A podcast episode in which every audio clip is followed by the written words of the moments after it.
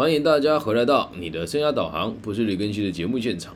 我们今天呢，要继续带大家跟我一起来回馈，在来回顾二零一七年我是如何深陷海外求职陷阱与逃脱的这个带状节目，来到了第六集哦。那我们在上一回就有说到说，他们要介绍一个有会计跟这个创业背景的人给我认识，要到他所住的地方嘛。那这个人叫大展哥。那来到大展哥的家哦，他的家呢是大四房的格局。那面对他的这个大落地窗哦，他来的时候面对他这个大落地窗，他背对着我们。因为那时候那个景色真的蛮漂亮，那高楼层嘛，然后看到整个南岭的这个市区的车道，他就跟我讲说：“你看这里这么的繁荣，台湾人在这都开豪车、住豪宅，房子不停的不停的盖，那政府也支持我们一起落地生根，遍地都是黄金啊！”处处都是机会，但是可惜的是，敢相信的人真的不多。他讲话真是这样，这气有点弱，然后就转过来面对我们，本来是背对我嘛，然后转过来面对我们。他说：“我是大展，我在这里担任高级讲师，在台湾有一家准备上市的公司。”讲话很慢，然后这时候他只从落地窗那边缓缓走过来。他长得很瘦很瘦，很白很白，大概一米八五左右。戴着一副银边的无框眼镜，眼睛很小，但是说话很柔。一米八几的身高，体重应该不到七十公斤，看起来相当斯文，可是笑起来有点阴森。而且非常明显的是，他和其他前面的这个无敌哥跟 Amy 姐比起来，很明显的是更有历练的存在。然后这时候他讲完话。C 君呢，也就是在这个集团里面化名叫温馨温馨哥的这个人哦，走过来就马上说：“啊，谢谢大展哥愿意跟我们分享。啊，这位是更新，是我这次带过来的伙伴。”然后大展哥哦推了一下眼镜，他说：“我知道，我有听 Amy 跟我说过，他的认知好像比较僵化一些，所以希望我可以帮助你们理解这里多一点。更新，你有什么问题都可以问我哦。”我那时候想说，好吧，既然你都已经跟我说你有一间准备上市的名字，准备上市公司的名字嘛，于是我就问他说：“那你上市公司的名字是什么呢？”他说：“我现在还不能透露，因为我要准备并购它，所以不能讲。”然后我就在追问了，我觉得听起来有点问题啊，所以我就问他说：“所以还没有上市，也还没有推 IPO 吗？”他是这么回答的，他说：“我不会知道这么深入的事情啊，因为我只负责出钱。”那对我这样子出局两次的人来讲，出个一年千一两千万其实不难啊。哦，那出局是怎么跟大家说明一下？如果你前面没有听到，可能不知道什么叫出局哦。这个传直销的投资诈骗，我再补充说明一下好了。我们都一直以为他要我们做的是传直销跟投资诈骗，其实不是哦。这边大家都会以为说他为了赚我们那三十万，后面会跟大家公公开这个真实的样貌是什么。他说我已经出局两次了，然后这个出局的意思就是你找三个人来，他在各投资三十万，你可以拿到三十万回来，然后这下面三个人再找三个人来，你可以拿到三百万，然后这下面再找三个人来，你可以拿到三千万，这个叫出局一次，然后最多只能出局三次，这是他们说的。然后他已经出局两次了嘛，所以这个在当时就是很厉害的事情。然后温馨哥马上就插话，你已经出局两次了，这么快，而且表情真的是很惊讶。太厉害了吧！你不是上个月才出局的吗？这样就两次了，太强了吧！我必须得说，以我对温馨哥的了解，也就是 C 君哦，他这个反应绝对不是演出来的，是他真的认为这是真的。然后同时，他也劝相信大展哥讲的是实话。重点是他并不知道自己做的事情是错的。然后大展哥就说：“其实只要你肯努力，你一定也可以。”更新，你看你以前在事务所查账，是不是觉得自己算的都是别人的纸上富贵？你看这个就是所谓的实力。于是我就在问了，我说我还是很想知道你的上市公司的名字。然后就开玩笑讲嘛，如果我知道的话，准备上市的，或许我可以参与这个前期投资。然后就笑笑说啊，好了好了，我们先不谈钱吧，因为我觉得要有正确的观念，我们在谈钱才有意义，否则我们是无法交流的。好吗？先答应我，让我把话说完，你再慢慢提问。然后就讲到这个时候，送外卖的来了。其实当时很有趣啊，那时候在台湾送外送的人其实没有那么多，可是在南宁那边送外卖已经很常见。然后送来东西其实没有吃的很好啊，我我也没有露出嫌恶的表情，就他本来说带他们家吃，想要吃好一点，结果就是也是吃一般的那个沙蟹小吃。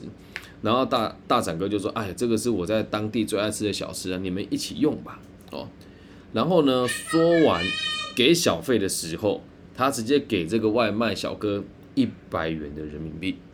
然后这外卖小哥也不知道哪根筋不对啊，就一脸不爽的跟他讲说：“哎呦，怎么上次你找钱的时候跟我唧唧歪歪那两三块，今天给这么大方，你有毒吧你？”然后讲完之后拿着钱就走了，留下大展哥一脸的尴尬。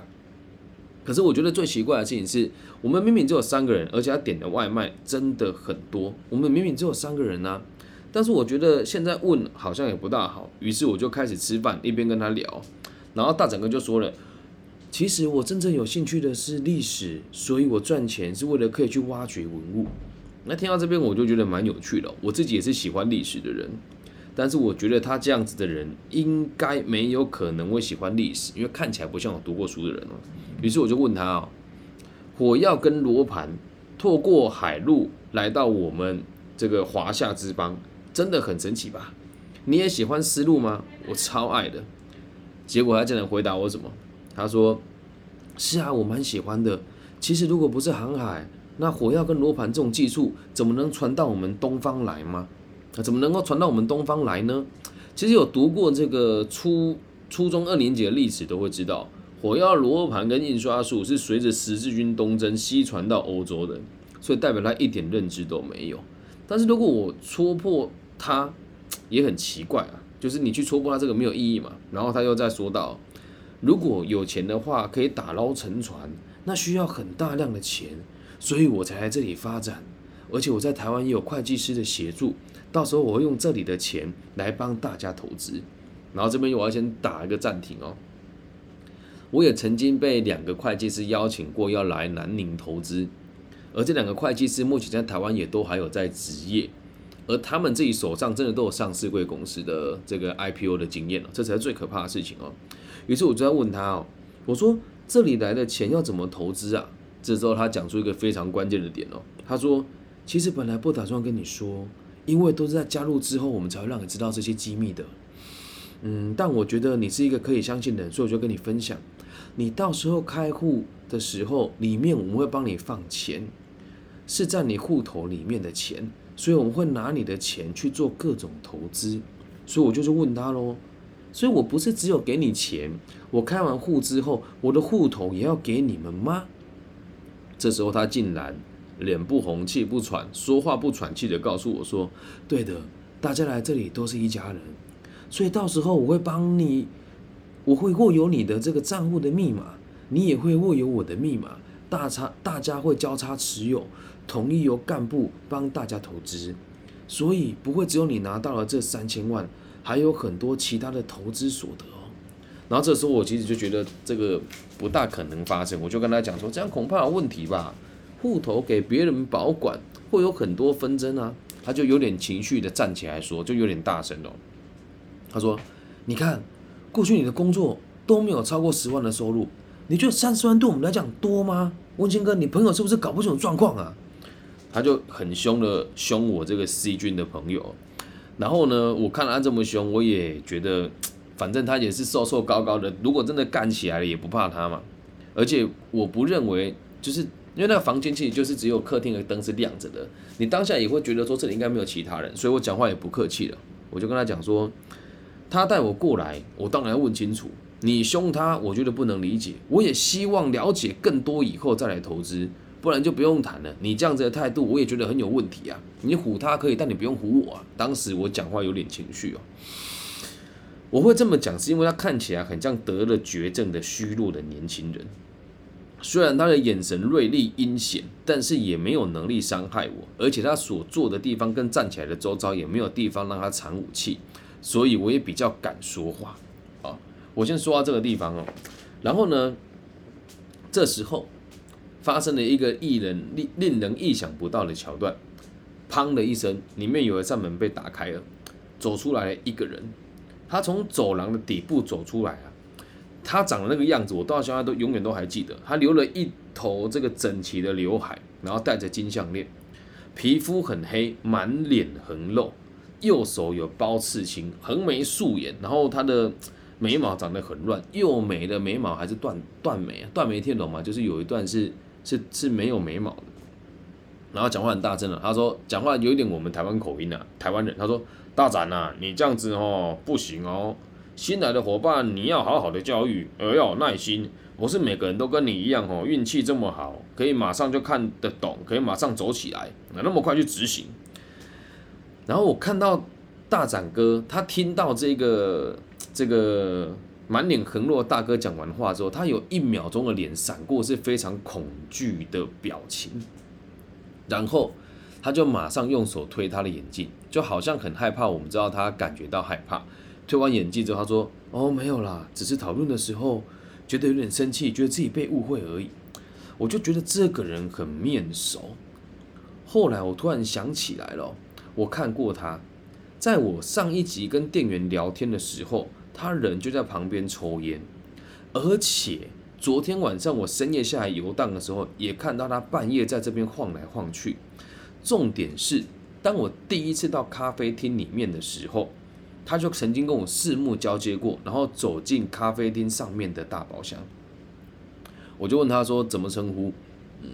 当下我也觉得 要稳住阵脚嘛。他马上过来，很熟练哦，就那一种想要压制你的行为，直接搭住你的肩膀，然后就跟你讲说，年轻人。讲话不用这么呛了，有在练哦，哦，看起来应该很能打哦，然后就很用力这样子搂我的肩膀，他力道其实确实是不小了哦。然后我就跟他，他语带挑衅嘛，所以我知道不管怎么样，如果这时候认怂了，咱们就完蛋。所以呢，我就也搂着他的脖子，就他搂我，我也搂他嘛，就跟他讲说，我是不常打架啦，但我很喜欢运动。然后讲的时候，我也是心平气和的告诉他。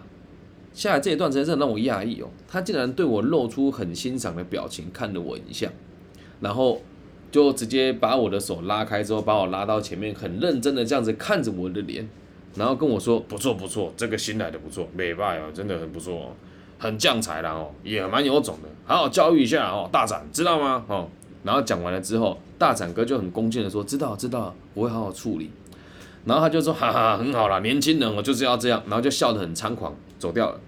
紧接着，最有趣的事情是，他走掉了之后，在后面的小房间又走出来了三个小弟，而这三个小弟的画风看起来就已经不是我们过去看到的那一群人了，都是恶霸样。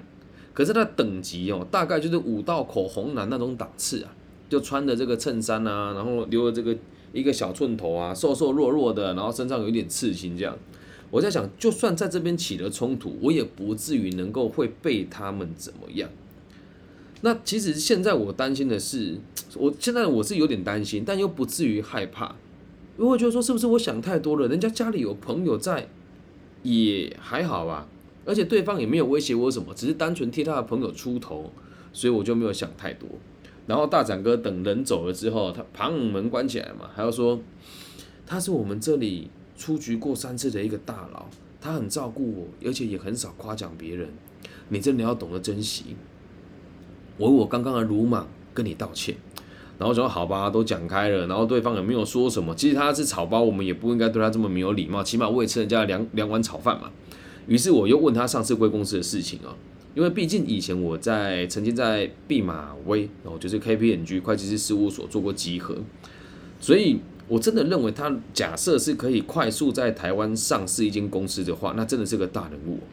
没想到我问完他这件事情，我说：“那你有没有相关的资料可以给我看，或者是我真的很想理解多一些，跟哪一间公司签的？”他就直接跟我讲说：“啊，我还有会议要开，资料我晚一点再请温馨哥寄给你看。”时间来到晚上十点多，我们回到无敌哥的住处，他们又一次的拖着我。不让我睡觉，问我说：“你看这几天是不是很惊奇呀？你有很多疑问啊，这都很正常啊。我让你问个够。”然后我就说：“其实我都觉得每个人都有说谎的可能。”然后呢，无敌哥跟西君一起打断我，我还记得他们的说法：“哎，好，等一下，等一下，等一下，等。”他们会这样子，两次说：“哎，等一下，等一下，等一下。”会这样跟我讲。我们要你问的是这个投资案哦，他们说什么都不大重要，因为那都是真的，只是解释起来很麻烦，而且我们时间有限啊。然后这时候我就说，说到时间，那机票的部分应该处理好了吧？又过了一天了，哎，都没有消息吗？然后无敌哥就说，哎，你放心啦，我还在瞧啦，看能不能把钱吼直接退回来，你也比较没有负担呐。不然哦，到时候机票钱我帮你出啦，不用担心啦哦。然后我就回应说，我一定要确定大后天一定要能够回去。这件事情如果不能让我确定，我会很困扰，我根本无法好好思考。然后他要嬉皮笑脸的跟我讲，好了好了，我马上帮你订都可以啦，就是想帮你省钱嘛。明天旅行社一上班，我就马上帮你问。好，然后接下来是一连串的春秋大梦，说什么两岸局势大好，说什么这个发展趁现在，说什么马云也从这边发展出来的，说有多少亿万富翁等等等等的，这里我就省略不讲了。于是讲到之后又来到了凌晨三点，我说想一件事情，是因为我以前在马祖服役，本来睡觉也就睡得不多。所以他在这个地方让我们一直熬夜，某种程度上也是在降低我们的判断能力跟体能。它是一个非常长期消耗的一个计谋。一定有人会说，你真的很夸张诶，就为了三十万，有必要这么劳师动众吗？你把整个集数听完，你就会知道为什么他们会这么做。然后三点多了，我洗好澡，想说下去走一走好了，再确定一下我的疑虑是否是真的。我下楼之后出来。从那个门出来之后，去一样去买了我喜欢喝的那个小蒙牛，我就看到了上次在饭桌上，在上上一集我说在台北做活动音响的那个人，他喝的感觉有点醉，走路踉踉跄跄的从我前面走过去，然后过没有多远之后，他就开始跟别人拉扯，啊，我想说，呃，喝了酒跟别人拉扯，这也没什么大不了的，我就在旁边看，而且我也不确定是不是他，结果他就被别人拖走了。不要怀疑啊，就真的是被拖到对面，然后拖到对面之后，我就听他讲，我不要，我不要，我不要，然后就没声音了，就没声音了。来，这时候一来，我不确定是不是他，毕竟夜色之下，我也很难确定。可是他说的话是很标准的台湾腔，这时候我已经很紧张，也觉得很害怕。于是当我准备想说，好吧，既然叫我们打电话报警好了，没想到一个意想不到的人出现了。就是那下午跟我聊天的那个女店员，她跟我说不要报警，然后赶快回台湾，不要让大家知道我跟你认识，然后就跑掉了。真的是用跑的跑掉，我当下真的很压抑。我说这是什么场，这是什么剧情？就那个女孩子，我只带着她拉花过一次，然后她跟我走路散步过一次，然后被人家责怪。到今天她。竟然可以在三更半夜出现在这个门的旁边，就代表这一切应该都不是那么的单纯，而且是拍完我肩膀讲完，然后人就跑掉了。所以我就在想啊，我要不要去跟 C 君说我看到了什么？如果我说了，我会不会跟他一样就这样被人家拖走？哦。虽然被害者的身板子很小，而且还隔着夜色，我也不确定是不是他，但我至少看到有大概四到六个人在跟他拉扯，还不加上旁边游荡的这些台湾人。那我在想啊，这些台湾人也看到了，怎么一点反应都没有呢？他们是瞎了吗？这时候你在各种疑虑跟恐惧的驱使下，还有你还是希望你那个三万多块的机票，而那两万多块的机票可以被人家取消掉。我还是选择了屈服，所以回到房间之后，我什么都没有讲，想说我就打算什么都不说嘛，我就回到了我住的地方。结果我回来的时候，我发现我的行李箱不见了，我的行李箱不见了。说真的啦，贵重物品都在身上，我倒不怎么担心。只是行李箱里面有我的衣物嘛，哦，还有充电器也在行李箱里面。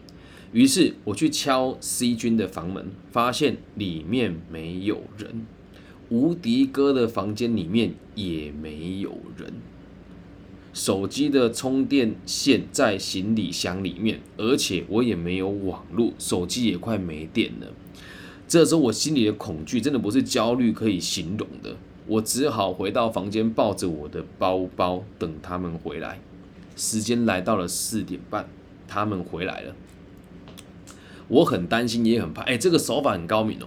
他们消失了，让你感觉到恐惧；回来又给你安全感。当下我完全被拿捏的死死的，我就很镇定的问他说：“哎，你们去哪里啊？”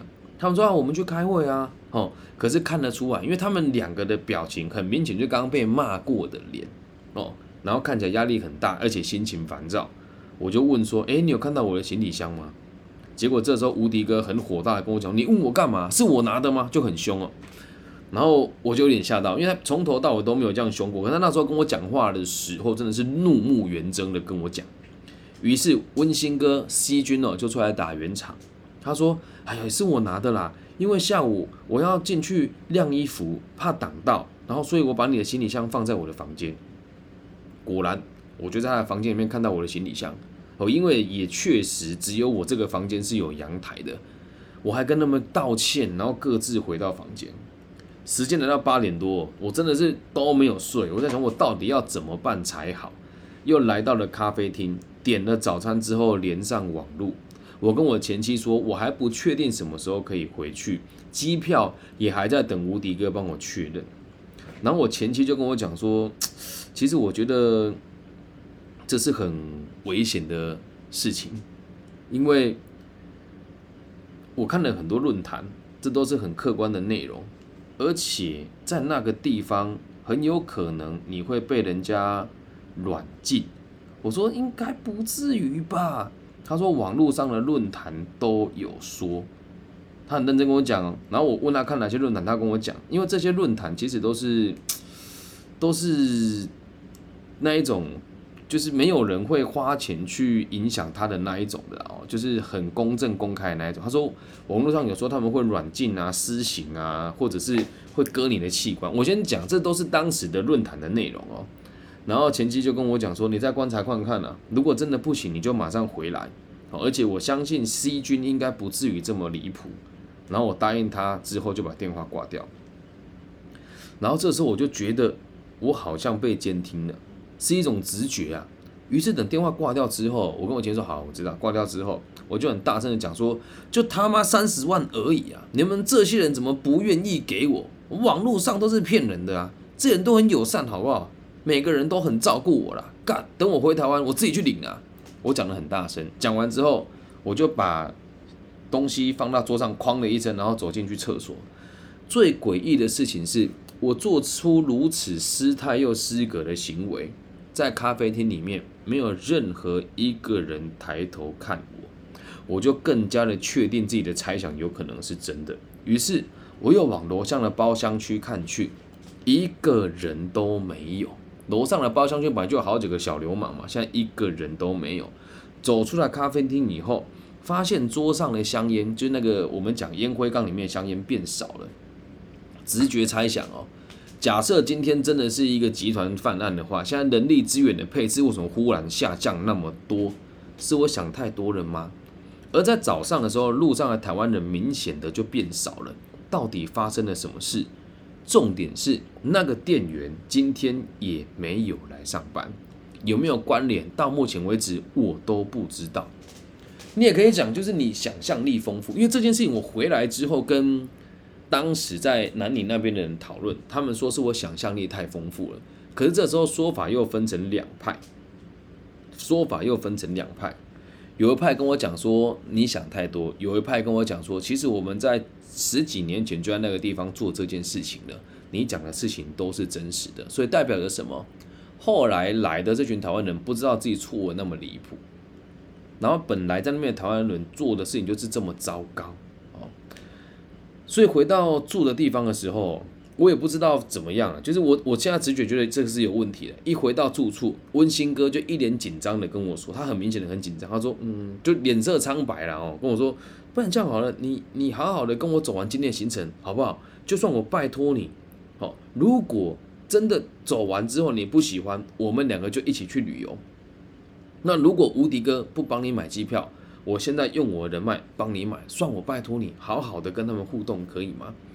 他讲这句话之后，心里面是恐惧的。我当时想，有可能是他觉得他希望把好的机会给我，但我现在想起来，应该是他已经有业绩压力了，而且这里可能是他晚上去开会的时候，对方跟他讲，这个人如果再不就范，我们就来硬的来对付他。其实这时候我心里面是纠结跟难过的。我如果直接跟他讲说你们在骗人，他也不能接受啊。然后我就跟他讲哦，细菌你怎么了？看起来不大好哎。他说哦没有啦，我我们在筹备晚上一个大活动，所以要好好的做分流哦，要留下来的就好好的留着。啊，不留下来的，到时候我们就带他们到附近的景点走一走啊，然后再也不谈投资了。哦，只是我在这边也有统筹一些活动，所以我压力比较大。然后我就很客气跟他讲说，嗯，好吧，那既然这样子的话，就麻烦你中午的时候让我看到我的机票。然后他又再三的叮嘱我，他跟我说，这里是最后的几堂课，希望你可以不要像过去一样一直激怒老师。他们有些人自己也有情绪，如果弄不好，我也很困扰。可不可以答应我？因为我真的很困扰。以后你不来，我还要来啊！你也不要挡我财路嘛。我就答应他了。然后他接下来就跟我讲说，等一下我们要坐车到 Amy 姐的新家那里，找一个叫蛋白哥的人。他在这里啊，生意做得很大，在台湾的产官学界啊，也都很有人脉。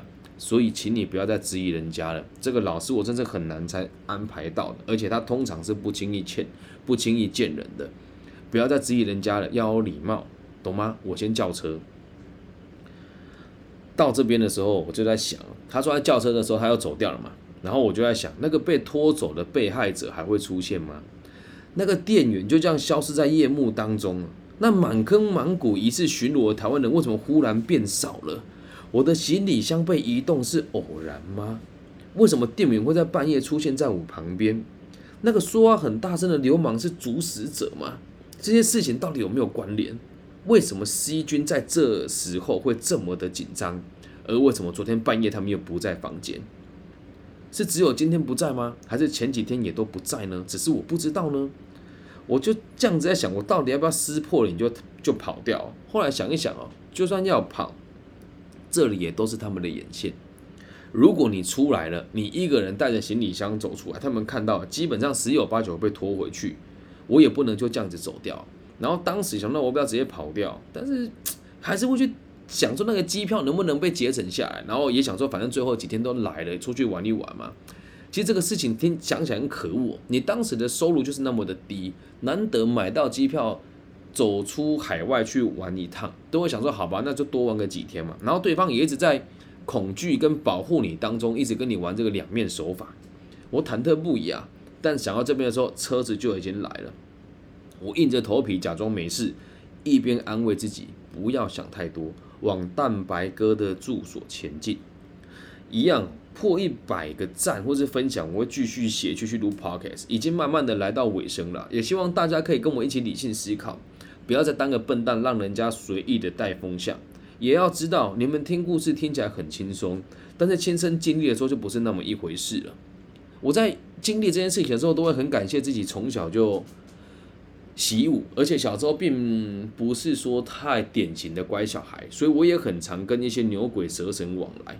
然后在这过程当中哦，就是我也有打电话跟我的朋友求助，但我这边就没有讲。我有一个朋友在昆山做。这个高阶的经营管理，他就跟我讲说：“那兄弟，那地方危险啊，你就赶快回来吧。”可是我在昆山坐车过去也要好几个钟，所以就别去了吧。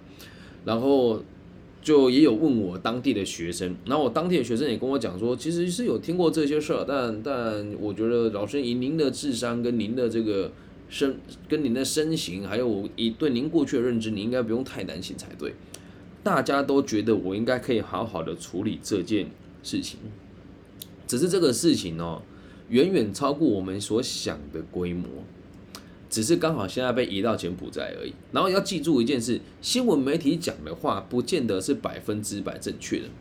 我这边一定要讲，我回来了之后呢，我有一个朋友在台湾的某个电视台担任谈论性节目的编剧，他问了我事情之后，我也一五一十的告诉他，结果他们找了一个名嘴讲了我的故事。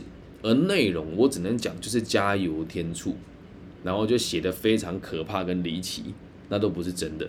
那我这次这样子把它分成这么多集，用说书的方式让大家理解，也只是希望大家，一方面是我自己想要尝试新的节目形态，然后一方面是我真的想要还原事情的根本给大家听，然后也要希望大家可以体谅跟同理这些犯罪的人，因为到最后证明他们真的不知道自己在做这么危险的事，这个后续后面的处理才是真的有趣的地方了哦。所以也真的非常感谢，就是当时陪伴我走过这个流程的我的前妻，还有这个彰化的这个顺文郑先生，以及这个我的那当时的攻读生曲凯婷的爸爸曲永一叔叔，就是跟我讲说如何应对这些事。否则你走这一趟哦，即使你没有任何的这个签本票啦，或者是就是。这个投资啊，他们总是会有各种方法，可以再把你的口袋的钱掏出来。那听到这边为止哦，你一定会想说，那怎么会那么夸张？你为什么不走？假设啦，你跟我回到一样的状况当中，你会期待你的机票可以被退，而且你心里面也会有一个声音是，会不会是我真的自己看的太少了呢？因为。当时的你真的没有历练嘛？那如果时至今日还能够骗我，哇，那真的就厉害了。因为这件事情被骗过一轮之后，我回来台湾有把这一些所有的主谋找得到的人的家人都拜访过了一次。我拜访完他们之后，我就发现，即使我要告他们，也都完全没有证据。真的，他你你还记不记得他说叫我汇钱过去的时候，他是叫我汇台币的钱给他，他在大陆帮我开户。然后要我把大陆的这个布置跟印章全部都给他们，所以他们的目的都不是那三十万，而是拿到你户头之后的这些可以去做的事情。至于做什么，后面再跟大家提。还有一点哦，这也让我觉得很纳闷哦，就是怎么会有人愿意相信他们呢？而后续呢，我有拜访到几个。就在那边号称出局的人回到台湾，生活也都过得非常的穷困跟贫苦。那至于后续是什么，在接下来的几集我会慢慢的告诉大家真实的状况为何，不是卖关子，是真的需要把整个故事听完那个脉络才会清楚。所以如果你只听到了其中一集，也请你去把前后几集都听完，把全部东西都理解过，这会让你省去好几年的人生经历吧。就起码你以后遇到一些诈欺啦，或者是骗人的东西，把这一集听完，十有八九的这个海外求职诈骗跟这种防卫机制，以及它衍生出来的刑事责任有多大，就可以一次搞定。这样 OK 吗？以上就是这一集全部的内容喽，也希望大家能够喜欢。那如果你真的喜欢我的节目，就请你帮我分享、按赞加订阅。那最近有蛮多人跟我讲说，他是因为在某些网站上看到我这个文章，才开始听 Podcast 的。然后也开始这个下载这个 A P P，就只专听我的节目。听了之后，我真的是非常感动。然后这也是我第一次触及到这么陌生人的这么多陌生人的作品。那也希望大家可以就是继续追追求吧。那我也会迎合市场做一些调整跟改变了，好吗？感谢大家今天的收听。至于下一集会发生什么事呢？我们下回揭晓。大家晚安，拜拜。